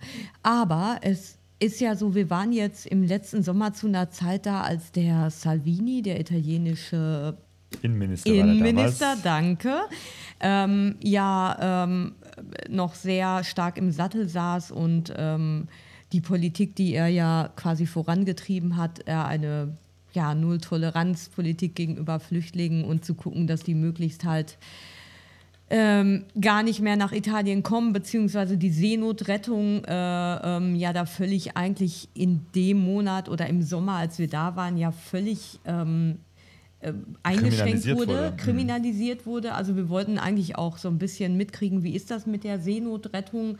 und, ähm, ähm, und da auch mit Leuten sprechen. Und die haben uns gesagt, das liegt im Moment völlig auf Eis, weil die italienische Regierung halt das total ähm, blockiert. Ne? Und das war gerade so der Stand Sommer 2019. Ähm, und das ist so die eine Seite. Die andere Seite ist, dass wir halt äh, Kontakt halt, wie Claudio schon gesagt hat, hatten zu verschiedenen Organisationen, die sich um Flüchtlinge kümmern auch in so einem anderen Örtchen. Und da ähm, hat uns eine sehr umtriebige Leiterin von so einer soziokulturellen Bildungsstätte, die eben sich auch um Flüchtlinge kümmert, gesagt, dass es in diesem kleinen Örtchen, wo wir waren, ähm, dass es da so war, dass da viel Ressentiments vorher ähm, in der Bevölkerung waren, als sie wussten, da kommen die Flüchtlinge. Und dass aber auch durch diese intensive Arbeit dieses Vereins oder diese Organisation, als die Leute dann vor Ort wirklich Kontakt hatten zu den Flüchtlingen, dass das dann sich Gott sei Dank auch in vielen Fällen zum Positiven gewendet hat und dass da viele Anwohner ähm, auf einmal nicht mehr beunruhigt waren, dass ähm, Flüchtlinge in ihrem Stadtteil angesiedelt wurden, sondern auf einmal da Freundschaften und ähm, ja, Begegnungen entstanden sind. Also eigentlich haben wir so, so diese Extreme, ne? Also entweder so eine totale Solidarität als auch so eine äh, ablehnende Haltung, die sich eben auch in der italienischen ähm, Politik halt wieder gespiegelt hat oder immer noch widerspiegelt. Fest, also so sehr Höhen und Tiefen, oder wie hast du das erlebt? Ja, und wir haben, wir waren jetzt eben halt nur ja. ein paar Wochen da und ja. ähm, haben natürlich nur so einen kleinen Ausschnitt mitbekommen. Was ich glaube ich aber schon wahrgenommen habe, dass dass gerade Sizilien und die Sizilianer Ja. tendenziell eher offene Menschen sind, weil Sizilien schon immer ähm, ein multikultureller Ort war, wo Stimmt. schon immer Menschen unterschiedlichster Kulturen aufgrund der Lage hingekommen sind, Handel betrieben haben. Ich vermute mal, dass dieses äh, Problem eher äh, der, der, der Rechtsradikalen ähm, eher ein Problem eher des, des italienischen Festlands und da auch eher des Nordens ist. Ähm, äh, und dass weiter im Süden die Menschen da tatsächlich auch eher offen sind. Also auf, in Sizilien haben wir eben halt auch ein paar Camper auf dem Campingplatz getroffen, die auch stolz erzählt haben, und Ja. ich komme daher und meine Frau kommt aus Griechenland und so weiter. Also dieses multikulturelle, äh, tolerante scheint eher Ja. nach unserem Eindruck ein Teil auch von der sizilianischen Kultur zu sein. Ja, und das, obwohl die Leute da ja wirklich auch viel mehr ähm, damit konfrontiert werden, mit Flüchtlingen, die da sind ne? und die äh, im viel größeren Maße. Aber das ist vielleicht ja wieder die Erfahrung, die man oft macht, dass die Leute, die so hetzen gegen Ausländer, oft ja gar keine persönlichen Erfahrungen gemacht haben. Ja, ich finde es ja auch immer sehr interessant. Ich war ja letztes Jahr zum Beispiel neun Monate in den USA, in Mexiko und dann äh, um die Länder oder Kanada, wenn ich die noch mit reinnehme, da habe ich schon auch deutlich den Unterschied festgestellt, wie weltoffen man sein kann oder eben nicht. Also ist ja klar, mit einem Mexikaner redet man, da ist er äh, die Gringos, ähm, seit Trump spätestens ist er ein negatives Wort geworden. Also dieses Wort Gringo zum Beispiel, in Südamerika hatte ich das nie so empfunden. Da war Gringo Stimmt, halt Gringo, es war dumm. ja. Aber in Mexiko, da ist dieses Wort negativ behaftet. Was natürlich, das kommt jetzt aus einem anderen Grund auf. Da wird äh, polarisiert, die Politik driftet auseinander und das überträgt sich halt auch auf die Bevölkerung. Und dann in USA habe ich schon auch, ähm, in USA ist es sehr, also gibt äh, Schönes und nicht so Schönes, aber ich habe schon auch gemerkt, dass da deutlicher Rechtsruck äh, stattfindet. Und in Kanada zum Beispiel wiederum, da waren alle irgendwie entspannt. Keine Ahnung. Wahrscheinlich ist es, weil da Marihuana legalisiert ist. Keine Ahnung, aber äh, da hatte ich irgendwie diese Probleme nicht so. Und die haben ja zum Beispiel, Vancouver ist ja kunderbunt, das ist die Stadt, äh, ganz viele Chinesen, äh, Asiaten jetzt mittlerweile. Jetzt würde mich interessieren, diese Geschichte mit Malik und was er euch da alles erzählt hat, ähm, oder wie die Menschen da in Sizilien auf dieses Thema eingehen, ähm, hat, es, hat es euch was gebracht ähm, im Vergleich zu, zu Stele in Essen, also wo ihr ja jetzt wohnt? Ähm, weil ich, soweit ich weiß, gibt es ja da auch einige Probleme mit diesem ganzen Rechtspopulismus. Hat euch das irgendwie weitergebracht, um da äh, offener oder anders mit einer Sit- Situation umzugehen? Jetzt müsst ihr wahrscheinlich kurz mal erklären, um was es da eigentlich Genau. Kleiner geht. Exkurs über die Heimat. Wenn man schon so viel über das Reisen äh, spricht, muss man sich auch mal mit der eigenen Heimat auseinandersetzen. Äh, und Essen und der Stadtteil, in dem wir wohnen, Essen-Stehle, ist ein Stadtteil, der leider in, in den letzten äh, Monaten sehr viel äh, eben halt auch in der Presse stand, negativ, weil wir hier eine ähm, Bürgerwehr haben, eine rechtsextreme Bürgerwehr, die einmal pro Woche, und das jetzt schon seit fast zwei Jahren, äh, durch den Stadtteil marschiert. Also jede Woche, früher war es Donnerstag, jetzt Dienstag, äh, sind die sogenannten Stehler Jungs, nennen die sich, eben halt eine Truppe von, weiß ich nicht, 50 bis 80 äh, größtenteils Männern, die in schwarzen T-Shirt oder manchmal auch roten oder weißen T-Shirts auf jeden Fall gleichmäßig gekleidet mit so einem Schriftzug Stehler Jungs in so äh, altdeutscher Schrift drauf äh, durch den Stadtteil marschieren und hier eine Stimmung äh, verbreiten, ähm, ja, die eben halt äh, sehr klar ist gegen, gegen äh, Andersdenkende, gegen Ausländer. Ähm, und das ist, ähm, ja, ist schwierig, so ähm, plötzlich hier zu, zu wissen, okay, das ist ein Stadtteil, der ein Problem mit äh, Rechten hat. Ähm, und da engagieren wir uns auch. Wir äh, sind in einem Bündnis Stede bleibt bunt, nennt sich das. Also ein Bündnis von Bürgerinnen und Bürgern, die hier vor Ort versuchen, die Stimmung äh, anders zu gestalten. Also wir machen Gegendemos, wir machen Kulturveranstaltungen, wir machen Informationsveranstaltungen. Ähm, weil wir halt aufklären wollen, weil das Schlimme ist ja, ähm, finde ich zumindest, nicht nur, dass es ein paar Nazis gibt, weil die gibt es ja, das wissen wir jetzt mittlerweile überall in Deutschland, West und Ost. Ähm, aber die Frage ist, wie geht eigentlich so die, die große Masse der Bevölkerung, wie geht eigentlich die Mehrheit, wie gehen die Bürgerinnen und Bürger damit um? Und äh, schlimm finde ich, wenn das einfach so dahingenommen wird, wenn das ignoriert wird nach dem Motto, ja, laufen halt ein paar Nazis rum, ist mir doch egal. Mhm. Äh, da versuchen wir an der Stimmung was zu ändern und zu sagen, äh, es kann uns nicht egal sein, wenn hier Nazis sind. Ähm, weil wir haben auch eine Moschee oder wir haben sogar mehrere Moscheen hier im Stadtteil und eine wurde eben halt letzte Woche auch, gab es eine Bombendrohung, da wurde die ganze Moschee geräumt, die Polizei musste gucken, was ist da dran. Also die Menschen werden hier auch bedroht. Ähm, und da ist es für uns halt ganz wichtig zu sagen, ähm, nee, wir wollen hier nicht, dass hier so eine Angst, ein Angstszenario inszeniert wird von den Rechten, sondern wir wollen hier einen friedlichen Stadtteil und deswegen engagieren wir uns auch gegen rechts. Ähm, ja, deine Frage, wie hat uns das äh, geprägt, nachdem wir auch in Italien waren und auch mit, mit äh, Flüchtlingen vor Ort oder mit Menschen, die sich einsetzen, gesprochen haben?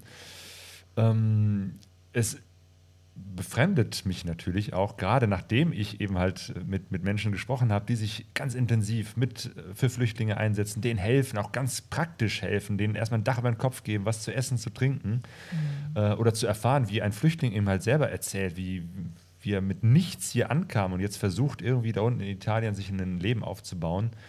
Und auf der anderen Seite so ein Stadtteil, der eigentlich jetzt, es ist jetzt kein, kein sozialer Brennpunkt hier, nee ähm, und, und dass es hier so eine Ignoranz gibt oder eben halt diese Stimmung auch, auch gegen äh, Ausländer, ähm, dass ich das Gefühl habe, das sind Menschen, die, die wissen eigentlich gar nicht, ja. wovon sie sprechen. Die haben eigentlich auch gar keinen äh, Kontakt zu echten Flüchtlingen und bauen sich da so eine Scheinwelt auf mit, dieser, mit diesen ganzen Theorien von, von äh, Bevölkerungsaustausch und Deutschland wird unterwandert und Islamisierung.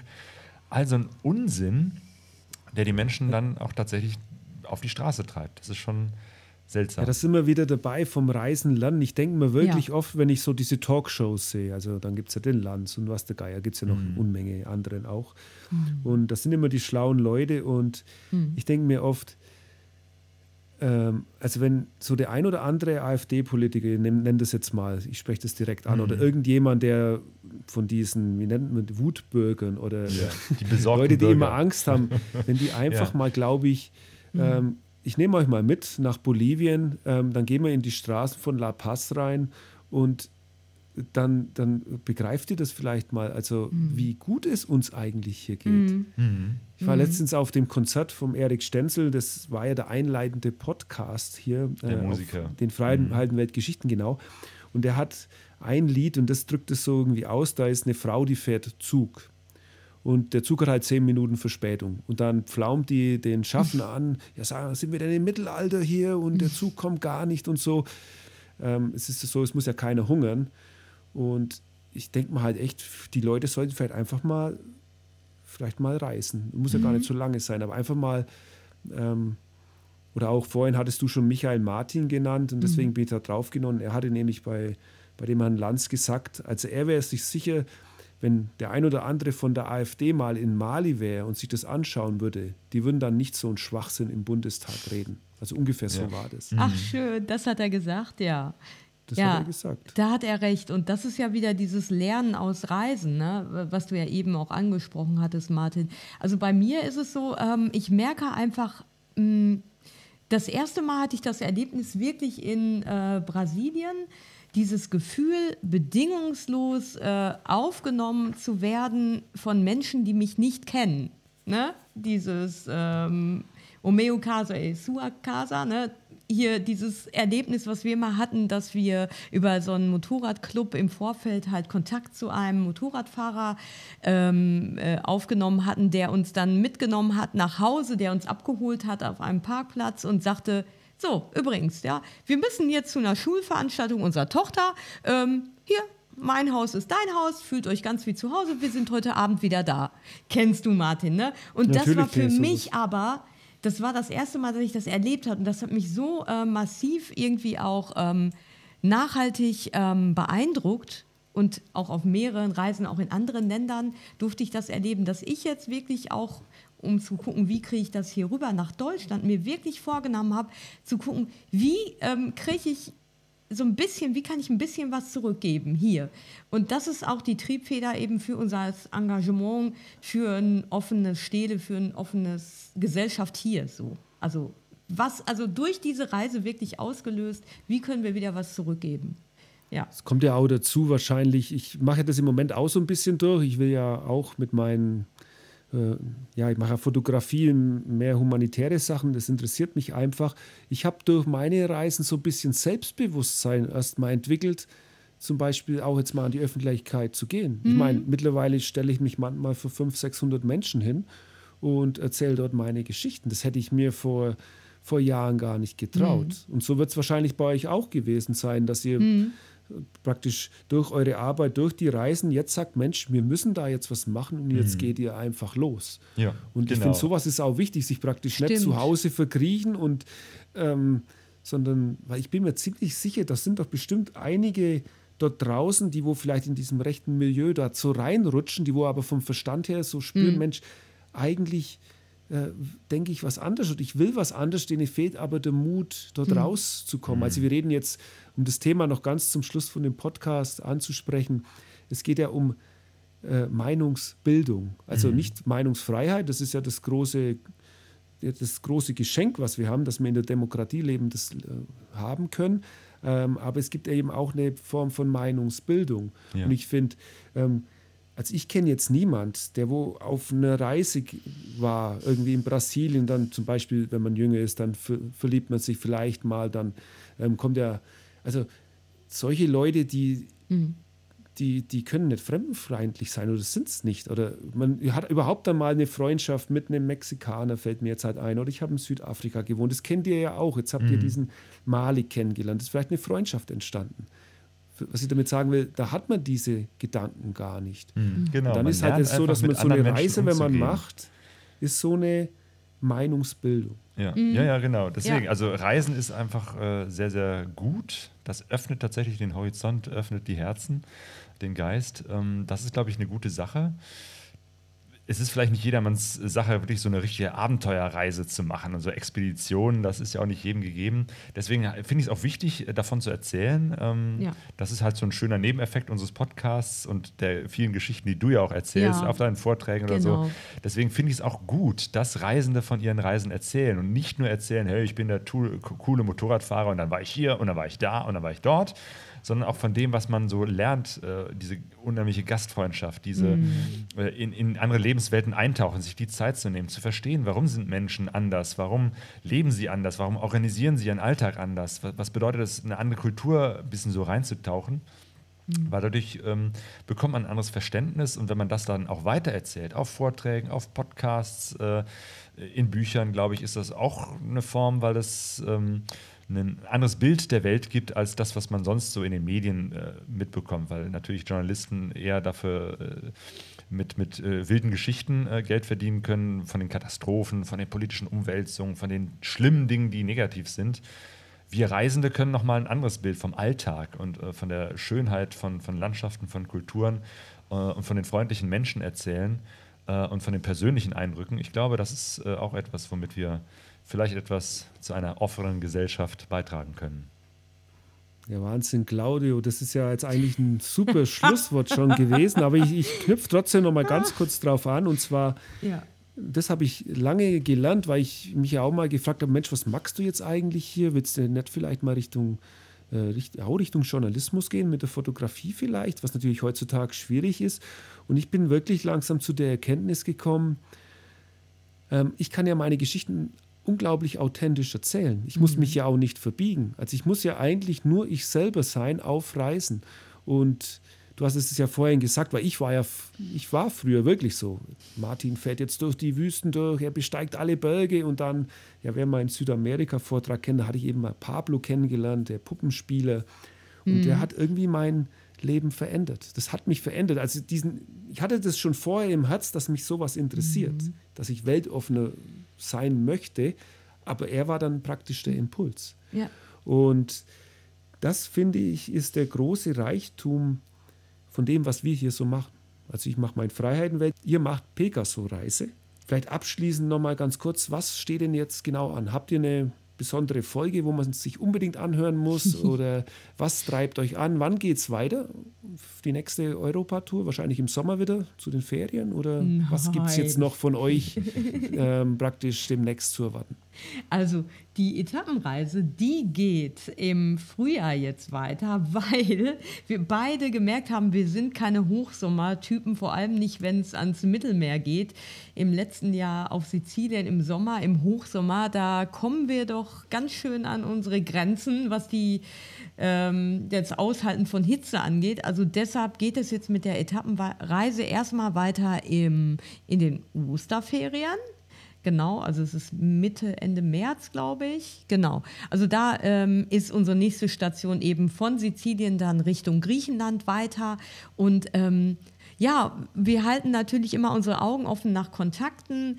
Ähm, in die Länder, die wir reisen, ob es da Unterstellmöglichkeiten gibt für die Mopeds. Jetzt ähm, in Griechenland haben wir schon so, ähm, ja, schon so eine Idee oder so einen Kontakt, den wir jetzt erstmal anbahnen müssen. Aber das Tolle ist ja, ne, was man auch auf Reisen lernt, dass es irgendwie immer weitergeht und dass sich irgendwie eine Möglichkeit ergibt, dann doch für die Mopeds zum Unterstellen. Ja, genau. Genau, mit unserem Podcast, äh, ja, welche Folge kann ich empfehlen? Auf jeden Fall natürlich äh, unsere erste Folge von Abenteuer Abendland. Da wird in den nächsten Jahren immer wieder was Neues dazukommen. Ich glaube, was sagtest du, 123? 123. 123, die Folge. Ja. Ähm, und ja, ansonsten natürlich ganz viele spannende Interviews mit unterschiedlichen Reisenden, äh, die wir führen. Äh, ich werde jetzt im Juni auf dem Motorradfestival in Österreich sein, das, ähm, wie heißt das, New Church Festival. Dort werde ich auch Live-Podcasts machen, äh, also eben halt vor Ort mit den Leuten auf einer Bühne äh, sprechen und dann das auch nochmal äh, aufnehmen und veröffentlichen. Es kommt immer wieder was Neues dazu. Also, das hört sich sehr gut an. Ähm, hört einfach mal rein, liebe mhm. Zuhörer von den Freiheitenwelt Geschichten. Hat mich sehr gefreut, dass ihr hier wart. Claudio und Sonja, ähm, dann würde ich sagen, ja, Martin hat uns auch Gespräch. Sehr. Hm? Wir haben äh, extrem viel gelernt von euch jetzt. Also ich habe doch ein paar neue Impulse gekriegt. Ich wünsche euch ganz viel Glück für Stele, dass hm. dieser Schwachsinn da endlich mal ein Ende hat und dass wir alle ja eine Zukunft uns aufbauen, dass wir weiterhin noch fremde Länder bereisen können, dass wir davon lernen können und dass wir das gerne auch in die Welt tragen. Ja, das hast du sehr schön gesagt. Vielen das Dank für die Einladung, ja. dass wir eben halt bei dir auch mal Interviewgäste ja. sein durften. Ganz herzlichen Genau, sonst war es ja immer andersrum. Ne? Ja, genau. ja, Martin, also, mach's gut. Tschüss. Ciao. Vielen Dank euch beiden. Bis zum nächsten Mal. Ciao. Das war jetzt der Podcast mit Claudio und Sonja. Unglaublich tolle Geschichten. Und wie immer hier noch einmal der Hinweis, wenn ihr die Freiheitenwelt Geschichten mögt, gerne mehr hören wollt, dann abonniert mich auf iTunes, Spotify, Google Podcasts, hier im Blog. Ihr könnt auch gerne meinen Newsletter abonnieren. Dort bekommt ihr dann direkt die Neuigkeiten mit. Freiheitenwelt Geschichten sind werbefrei, kostenlos. Wer denkt, er möchte mich gerne unterstützen, in der Seitenleiste auf dem Blog findet ihr alle Informationen dazu. In diesem Sinne, bis zum nächsten Mal. Wie immer, nächsten Sonntag um 12 Uhr gibt es dann die nächste Episode hier im Podcast. Tschüss.